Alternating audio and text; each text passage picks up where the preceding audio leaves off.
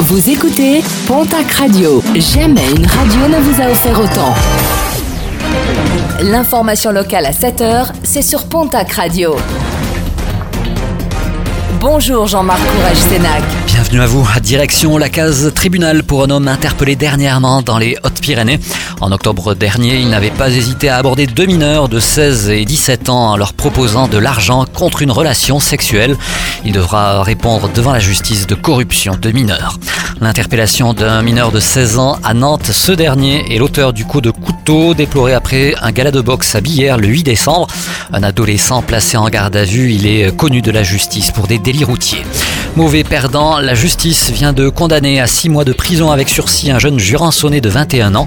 Le 10 décembre dernier, il avait posté des menaces de mort sur un forum de jeux vidéo.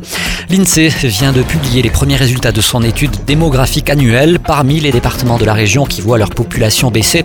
Le Gers à 190 664 habitants ainsi que les Hautes-Pyrénées à 227 829 habitants. Parmi les départements qui voient en revanche leur population progresser, la Haute-Garonne 1 348 183 au Garonnais, les Landes 405 010 habitants et les Pyrénées-Atlantiques 673 986 habitants. Alors que les dons sont en baisse au niveau national, la coordination Téléthon des Hautes-Pyrénées s'est dernièrement félicité des bons résultats obtenus sur le département.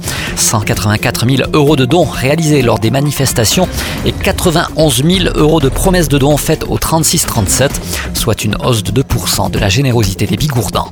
Un mot de sport et de rugby avec la 13e journée de top 14. La section paloise se déplace dimanche à Montpellier.